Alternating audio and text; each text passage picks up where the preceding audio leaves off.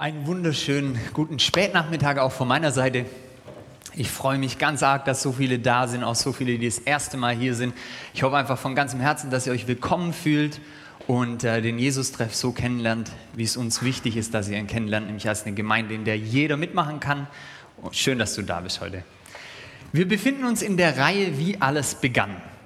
Heute ist die vierte Predigt. Wir haben angefangen mit der Schöpfung, dann kam diese ganze Geschichte mit Menschen, wie die erschaffen wurden von Gott.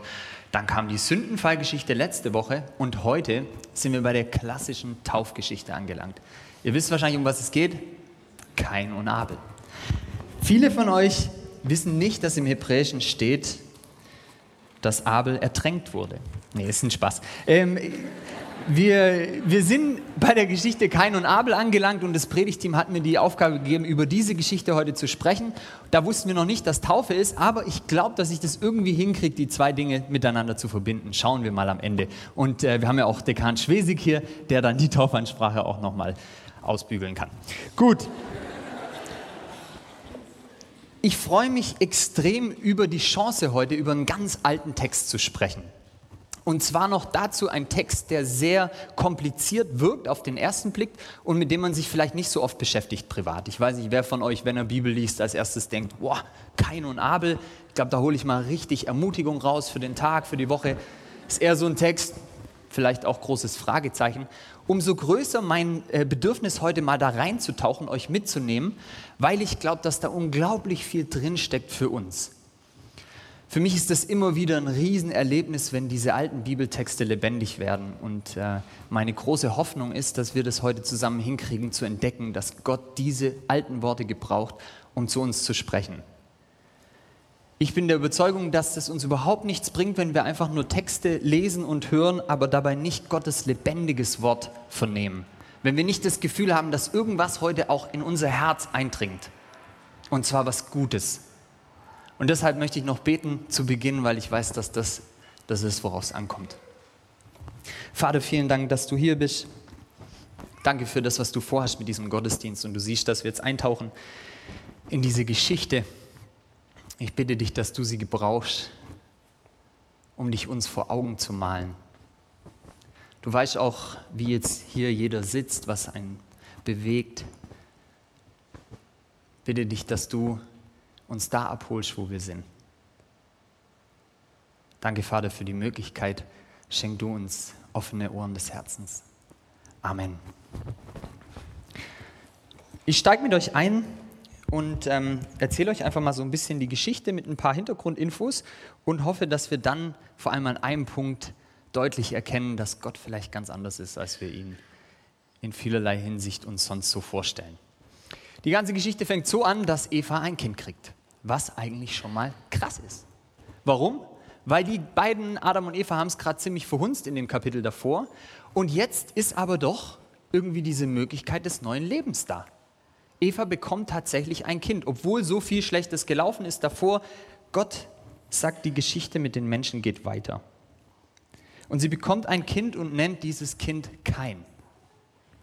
Und dieser Kain ist wahrscheinlich für die Eva was ganz Besonderes. Er ist der Erstgeborene und sie ist das erste Mal schwanger gewesen, kriegt das erste Mal ein Kind. Ihr könnt euch vorstellen, emotionales Erlebnis. Und sie, sie sagt dann über diesen Kain, ich habe einen Mann hervorgebracht mit dem Herrn, also irgendwie so mit Gottes Hilfe. Das ist was, was Besonderes für sie. Und dann kommt der nächste Vers und da wird schon deutlich, dass es irgendwie einen kleinen Unterschied gibt zwischen ihren Kindern. Da heißt dann, und sie gebar noch einmal, und zwar seinen Bruder, den Abel. Punkt. Und wenn man das liest, dann merkt man gleich so, aha, irgendwie der Kain, da sagt sie noch so einen Satz, da ist irgendwie Freude dabei und der Abel, da ist nichts. Und dann geht es weiter. Abel wurde ein Schafhirt, Kain aber wurde ein Ackerbauer. Auch wieder eine Wertung wenn man weiß, was damals abging zu der Zeit, es war die Zeit, in der sich eine ganze Gesellschaftsschicht verschoben hat. Und zwar war die Frage, wird die Gesellschaft weiter existieren als Nomaden? Wird man umherziehen und seine Schafe haben und immer wieder woanders sein? Oder wird man sich niederlassen? Wird man den Ackerbau richtig ähm, intensiv treiben und dadurch dann seinen Lebensunterhalt sichern? Und es war eine ganz, ganz große Zeit der Reiberei, wenn man sich vorstellen muss, So ein äh, Nomade, der, der hat keinen äh, Sinn für Grenzen. Für den gibt es das nicht. Das ist mein Land, das ist dein Land. Sondern geht es um die Weide. Wie kriege ich meine Schafe satt? Ein Ackerbauer hat ein ganz starkes Gefühl dafür. Das gehört mir, das gehört dir nicht. Und äh, wir wissen dann aus der Geschichte, dass die Ackerbauern sich durchgesetzt haben. Also hat hier auch schon mal wieder kein ähm, die Nase vorn. Und dann lesen wir, es geschah nach einiger Zeit, da brachte kein von den Früchten des Ackerbodens dem Herrn eine Opfergabe. Und Abel, auch er, brachte von den Erstlingen seine Herde und von ihrem Fett. An dem Punkt weiß jeder Leser damals, was jetzt passiert. Erstmal ist es natürlich von der Geschichte her spannend, dass das erste Opfer in der Bibel, interessant, dass die das einfach machen. Gott hat ja gar nichts gesagt dazu. Hat ja gar nicht irgendwie befohlen, Leute, hey, ich brauche ab und zu echt so ein Opfer, sonst ähm, wird es mir oben tierisch langweilig oder so. Sondern Passiert einfach. Und es das zeigt, dass wir, wenn wir in solche Geschichten eintauchen, immer vor Augen haben müssen, was galt für die Leute damals. Und die Menschen zur damaligen Zeit haben ganz, ganz viel geopfert als Ausdruck ihres Bedürfnisses nach Fruchtbarkeit. Dass es Ernte gibt, dass die Tiere äh, gesund bleiben, dass man Erfolg hat und so weiter, gesund bleibt. Und äh, so sehen wir, dass Kain und Abel da nicht anders waren. Aber nach dem, was wir vorher gehört haben, gehen wir davon aus, dass kein selbstverständlich zumindest gleichwertig mit Abel behandelt wird, wenn nicht sogar besser. Er ist der Erstgeborene. Es scheint so, dass er von Evas Seite aus auch ein bisschen bevorzugt ist und er ist dazu noch Ackerbauer. Irgendwie klar, der Typ ist der Richtige. Und dann kommt der nächste Vers und es heißt einfach nur, ähm, und der Herr blickte auf Abel und auf seine Opfergabe aber auf Kain und auf seine Opfergabe blickte er nicht. Irgendwie spannender Satz. Auf den einen blickte er, auf den anderen blickte er nicht. Wenn man sich überlegt, woran haben das die Leute gemerkt, dass Gott auf einen blickt, dann sind genau solche Sachen anzuführen wie erfolgreiche Ernte, Gesundheit, große Herden. Und anscheinend war es so, dass der Abel diesen Erfolg hatte und der Kain nicht. Und dann hat man gesagt, okay, Kain, auf dich hat Gott nicht geblickt. Und es wird nicht begründet, warum. Hier wird, steht einfach nur dieser Satz und ich denke, das ist ganz wichtig, ähm, das auch ernst zu nehmen. Ich habe zig Kommentare dazu gelesen und es gibt ganz spannende Theorien, warum Gott auf die eine Seite blickt und auf die andere nicht. Aber am Ende wissen wir es nicht. Das steht einfach so da. Und an der Stelle, wenn wir jetzt eintauchen in Vers 6, begegnen uns das erste Mal wieder dieser Gott, den wir schon aus der Sündenfallgeschichte kennen, letzter Woche. Die Dina hat darüber gepredigt, dass Gott, der ist, Gott ist, der das Gespräch sucht mit uns. Er fragt Adam und Eva, er fragt, wo bist du? Er ruft rein. Selbst nachdem wir richtig Mist bauen, ist Gott der, der treu ist. Und genau das macht er jetzt auch an dem, an dem Punkt. Wir lesen nämlich in dem Satz davor, dass das mit Kain ganz schön was gemacht hat. Da wurde Kain sehr zornig und sein Gesicht senkte sich. Ich liebe das immer, wie ähm, im Hebräischen das so bildlich ausgedrückt wird. Wenn jemand richtig zornig wird, dann ist ein wunderbarer Ausdruck dafür, dass er runterguckt. Warum? Weil er gefangen ist in sich, in seinen Gedanken. Da siehst du nichts mehr anderes. Wenn dich richtiger Zorn packt, dann geht in deinem Kopf die ganze Zeit so eine Schleife. Das gibt's doch nicht, dass der mich so behandelt hat. Das kann doch nicht sein, dass Gott den Abel mehr mag als mich. Das kann doch nicht sein, dass er mich verstößt. Warum nicht meine Opfergabe? Was denken die anderen Leute über mich? Und sein Gesicht senkt sich und er fängt an, darüber nachzudenken. Und was macht Gott in diesem Moment? Das, was Gott immer macht. Er sucht das Gespräch. Er kommt auf Kain zu und er sagt, Kain, warum bist du zornig? Und warum hat sich dein Gesicht gesenkt? Was glaubt ihr, warum Gott diese Fragen stellt?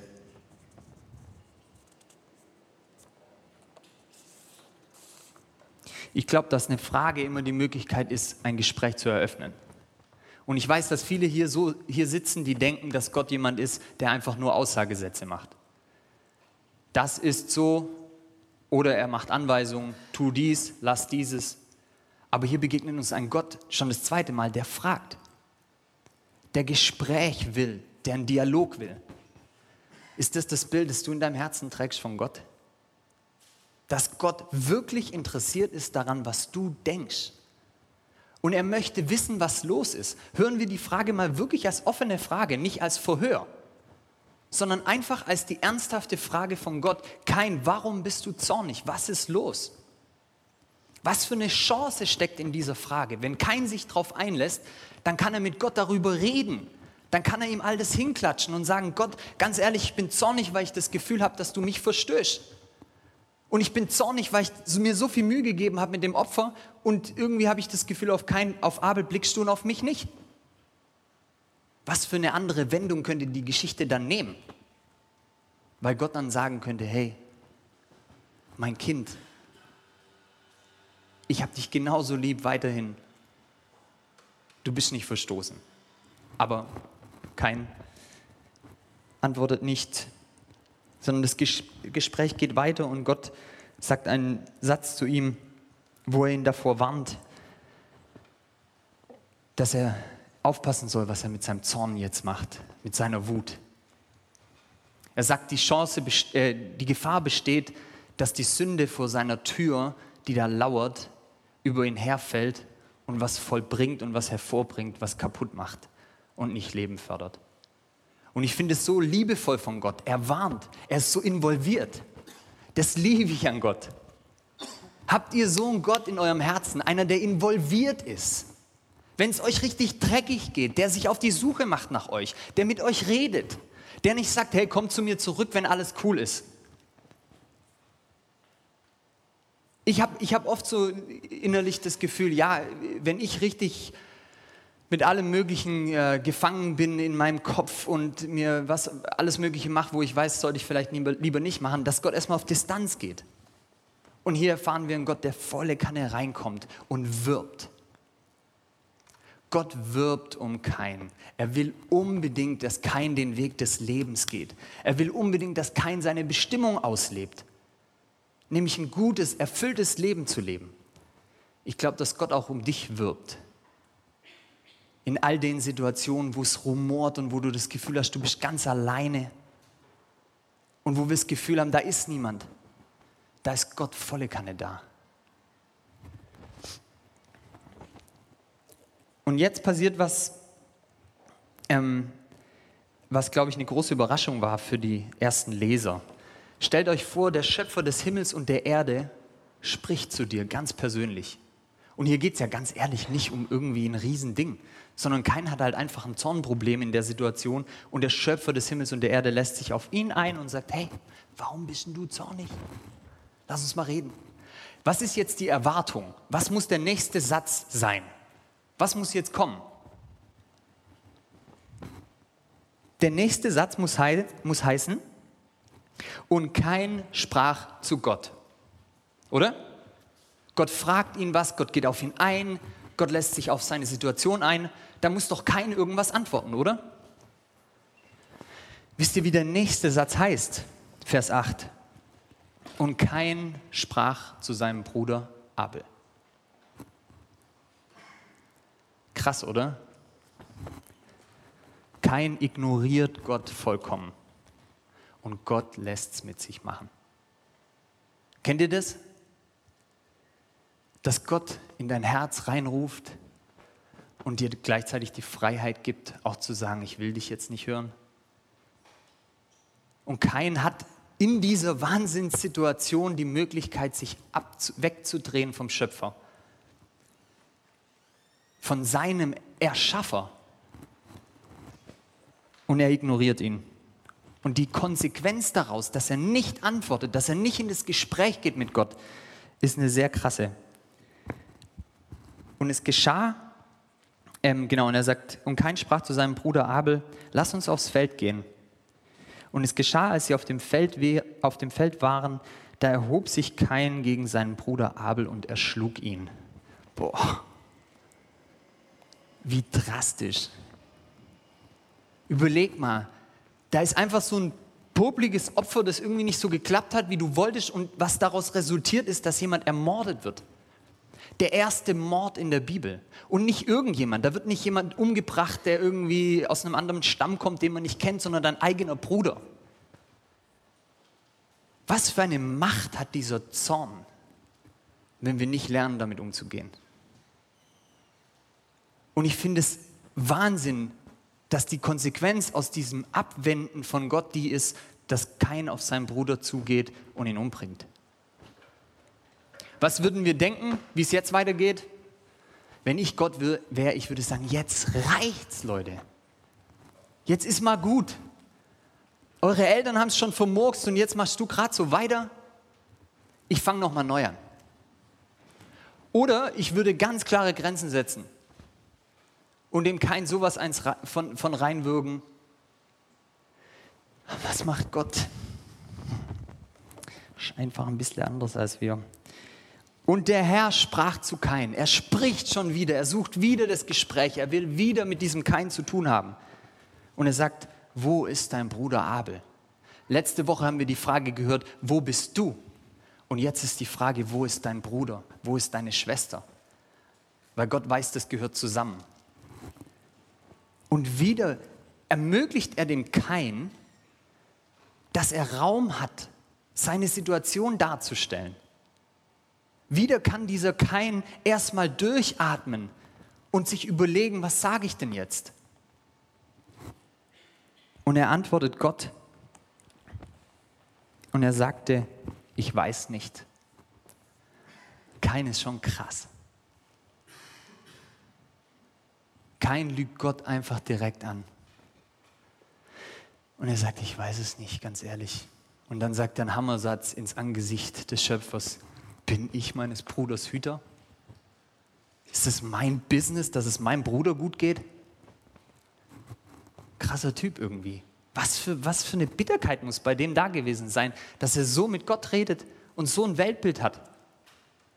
Natürlich ist die Antwort, natürlich bist du deines Bruders Hüter. Wir alle sind füreinander da, weil wir miteinander verbunden sind. Wir können uns nicht einfach abtrennen von unseren Mitmenschen. Das ist ein großes Geflecht. Und Gott sagt, irgendwie kannst du nicht weitergehen. Ähm, er grenzt das Böse ein. Er führt dazu, dass dieser Kain den Ackerboden, dort wo er sich niedergelassen hatte, dort wo er wahrscheinlich Familie aufbauen wollte, dass er das verlässt, dass er es verlassen muss.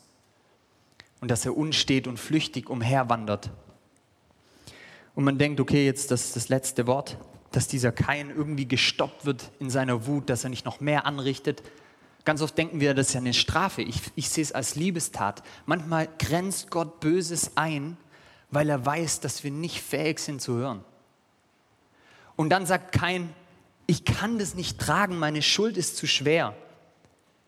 Jeder, der mich, finden, jeder, der mich findet, wird mich erschlagen. Plötzlich fängt der Kain mega an zu jammern. Und dann kommt das letzte Wort dieser Geschichte. Was ist es wieder ein Wort der Gnade? Wieder lässt sich Gott auf diesen Kain ein und sagt, hey nein, ich werde dich schützen. Ich gebe dir ein Zeichen, dass du nicht erschlagen wirst. Und da hört diese Geschichte auf. Als ich mich mit der Geschichte beschäftigt habe in der Vorbereitung, stand am Ende irgendwie für mich ein großes, fettes Fragezeichen die Geschichte stellt doch wirklich eine Frage, oder? Wisst ihr, welche Frage ich meine? Die Frage, warum stoppt Gott kein nicht? Warum lässt Gott es zu? Was ist es für ein Gott, der sich so behandeln lässt? Überlegt mal, was es für andere Götter gab zur damaligen Zeit, in Mesopotamien oder in Ägypten. Das waren richtige Götter, die haben gesagt, wo es lang geht.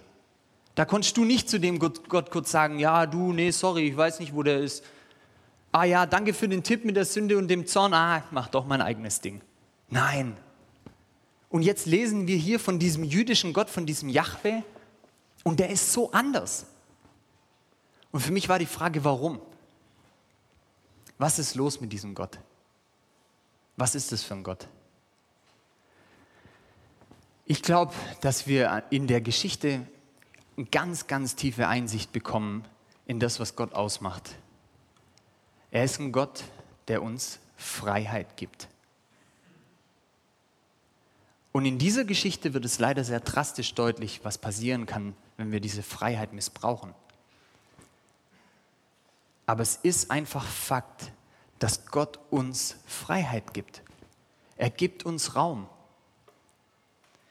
Und diese Freiheit, die er uns gibt, die nimmt er so ernst, dass es bedeuten kann, dass er selber in seinem Willen übergangen wird. Gott lässt es zu. Gott lässt es zu, dass Menschen Dinge gegen seinen Willen tun. Und in dieser Geschichte, finde ich, wird es so deutlich, Gott will was anderes. Er wirbt um den Kain, er, er wirbt um sein Herz, er redet auf ihn ein, immer wieder, immer neu. Und am Ende darf kein seinen Weg gehen.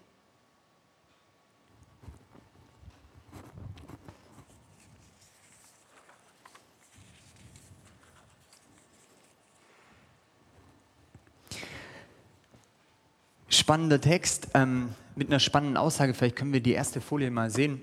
Ähm, was für ein Gott irgendwie. Was für ein Gott kommt uns da entgegen? Ich finde schon auch ein bisschen ein äh, herausforderndes Gottesbild, weil ich, ich weiß nicht, wie es euch manchmal geht. Mir geht es manchmal so, dass ich mir wirklich wünsche, nicht so viel Freiheit zu haben. Kennt ihr das? Manchmal hätte ich das total gern, dass Gott einfach sagt, Nico, du kannst das jetzt nicht machen.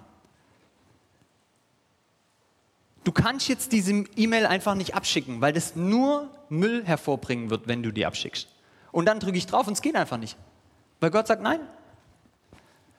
Aber das passiert dauernd nicht. Wisst ihr was? Manchmal kotzt mich das an, wie viel Macht ich habe. Kennt ihr dieses Gefühl? Manchmal ist es fast eine Last, dass man denkt, warum kann ich so viel prägen? Mit deinen Worten und mit deinen Taten kannst du diese Welt tatsächlich gestalten. Gott lässt es zu. In die eine Richtung und in die andere Richtung. Für mich ist es immer wieder absolut faszinierend, wie Gott uns begegnet auf Augenhöhe. Und ich weiß, dass viele hier sitzen, die Gott so nicht sehen, die auch sich selber so gar nicht sehen. Aber ich möchte das zusprechen, durch diese Geschichte hindurch, Gott nimmt dich 100% ernst. Und er nimmt deine Entscheidungen ernst. Und es hat einen Einfluss auf alles, was du möchtest und welchen Weg du gehst. Ich habe das äh, neulich wieder erlebt, kam ins Jesus-Treff-Büro, Augustenstraße. Ich sage nicht wann, weil sonst äh, könnten irgendwelche Leute drüber nachdenken. Auf jeden Fall, ich komme da rein macht die Tür auf und da sieht es aus wie im Saustall. Alles liegt rum, irgendwelche Süßigkeitenpackungen und äh, Müll quillt über und äh, Blumen gehen ein und an der Tafel irgendwelche Anschriebe und so weiter. Und normalerweise, wir machen da immer unsere Sitzung. Ähm, und die Regel ist, dass man es danach ein bisschen aufräumt. Und ich kam da rein und ich sehe das so und ich wollte da was machen. Ähm, und in mir ist so richtig, ich bin so richtig wütend geworden. So gedacht, das gibt's doch nicht. Wie kann man so respektlos sein? Was weiß ich, kennt ja all diese guten Gedanken, die einem dann so kommen. Und in der Situation habe ich dann überlegt, okay, ich hole jetzt meinen Computer und schreibe eine Mail. Weil Leute, das ist immer das Beste, eine Mail schreiben. Wirklich. Vor allem, wenn ihr wütend seid, schreibt gleich eine Mail. Kommt so viel Gutes dabei raus. Und dann habe ich überlegt, ja, shoot, ich weiß ja gar nicht, äh, wer da als erst, letztes drin war. Wem schreibe ich denn die Mail jetzt? Ich gedacht, komm, schreibst du gleich ganz viel. und dann habe ich mir schon innerlich überlegt, wie ich diese Mail formuliere und was da so richtig schön an Wut und Abneigung reinkommt und was auch immer, so ein bisschen schlechtes Gewissen noch machen. Ihr wisst ja, wie das läuft. Und dann war ich total erstaunt darüber, dass Gott mir die Freiheit gegeben hat, dass ich das machen kann. Ich habe es nicht abgeschickt. Aber wenn ich gewollt hätte, dann hätte ich können. Versteht ihr, das ist die Realität, in der wir leben. Da gibt es einen Gott und der spricht zu uns und der sagt uns ganz klar, was er will für uns. Ein Leben in Liebe, in Freude, in Freiheit, im Frieden. Und er ist die ganze Zeit involviert in unser Leben. Aber wir dürfen Entscheidungen treffen. Und er hört nicht auf, uns hinterherzugehen, wenn wir schlechte Entscheidungen treffen. Eine Situation, in der das immer wieder für mich wie in, keinem, äh, in keiner anderen Situation auf den Punkt kommt bzw. hervorkommt, ist beim Fußballspielen. Wenn ihr irgendeine, wer von euch macht irgendeinen Mannschaftssport?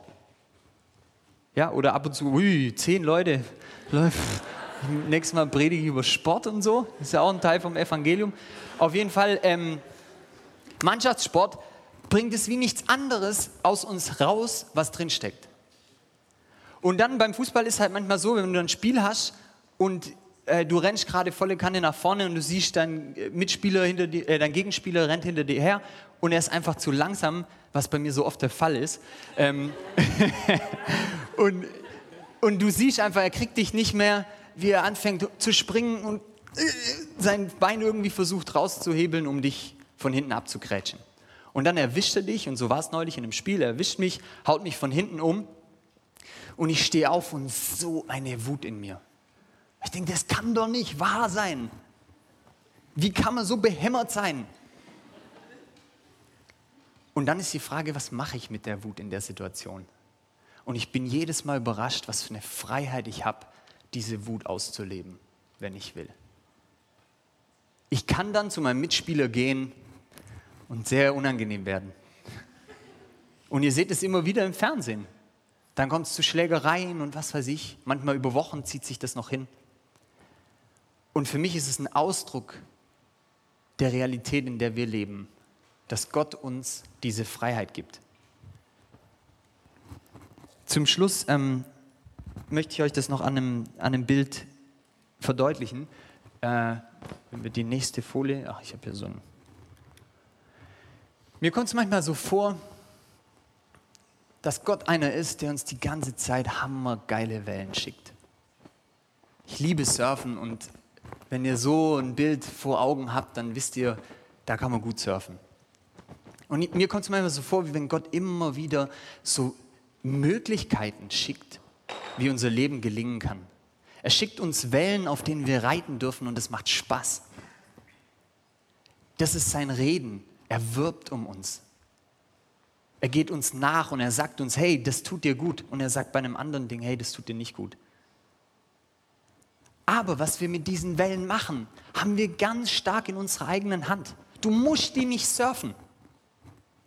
Gott erlaubt dir, wenn du möchtest, dann darfst du da drin einfach sitzen und eine Welle nach der anderen durchgehen lassen. Und glaub mir, wenn du als Surfer da sitzt und da sitzt jemand anders und der nimmt keine Welle, dann denkst du, bei dem stimmt was nicht.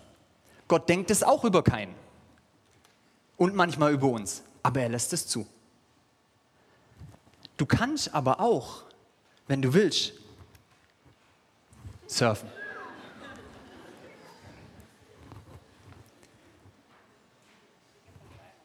Für mich drückt Surfen was von Lebendigkeit aus. Da ist was im Gang, da ist was dynamisch, da macht was Spaß, da ist was spannend. Da ist das Leben, was Gott für uns will. Und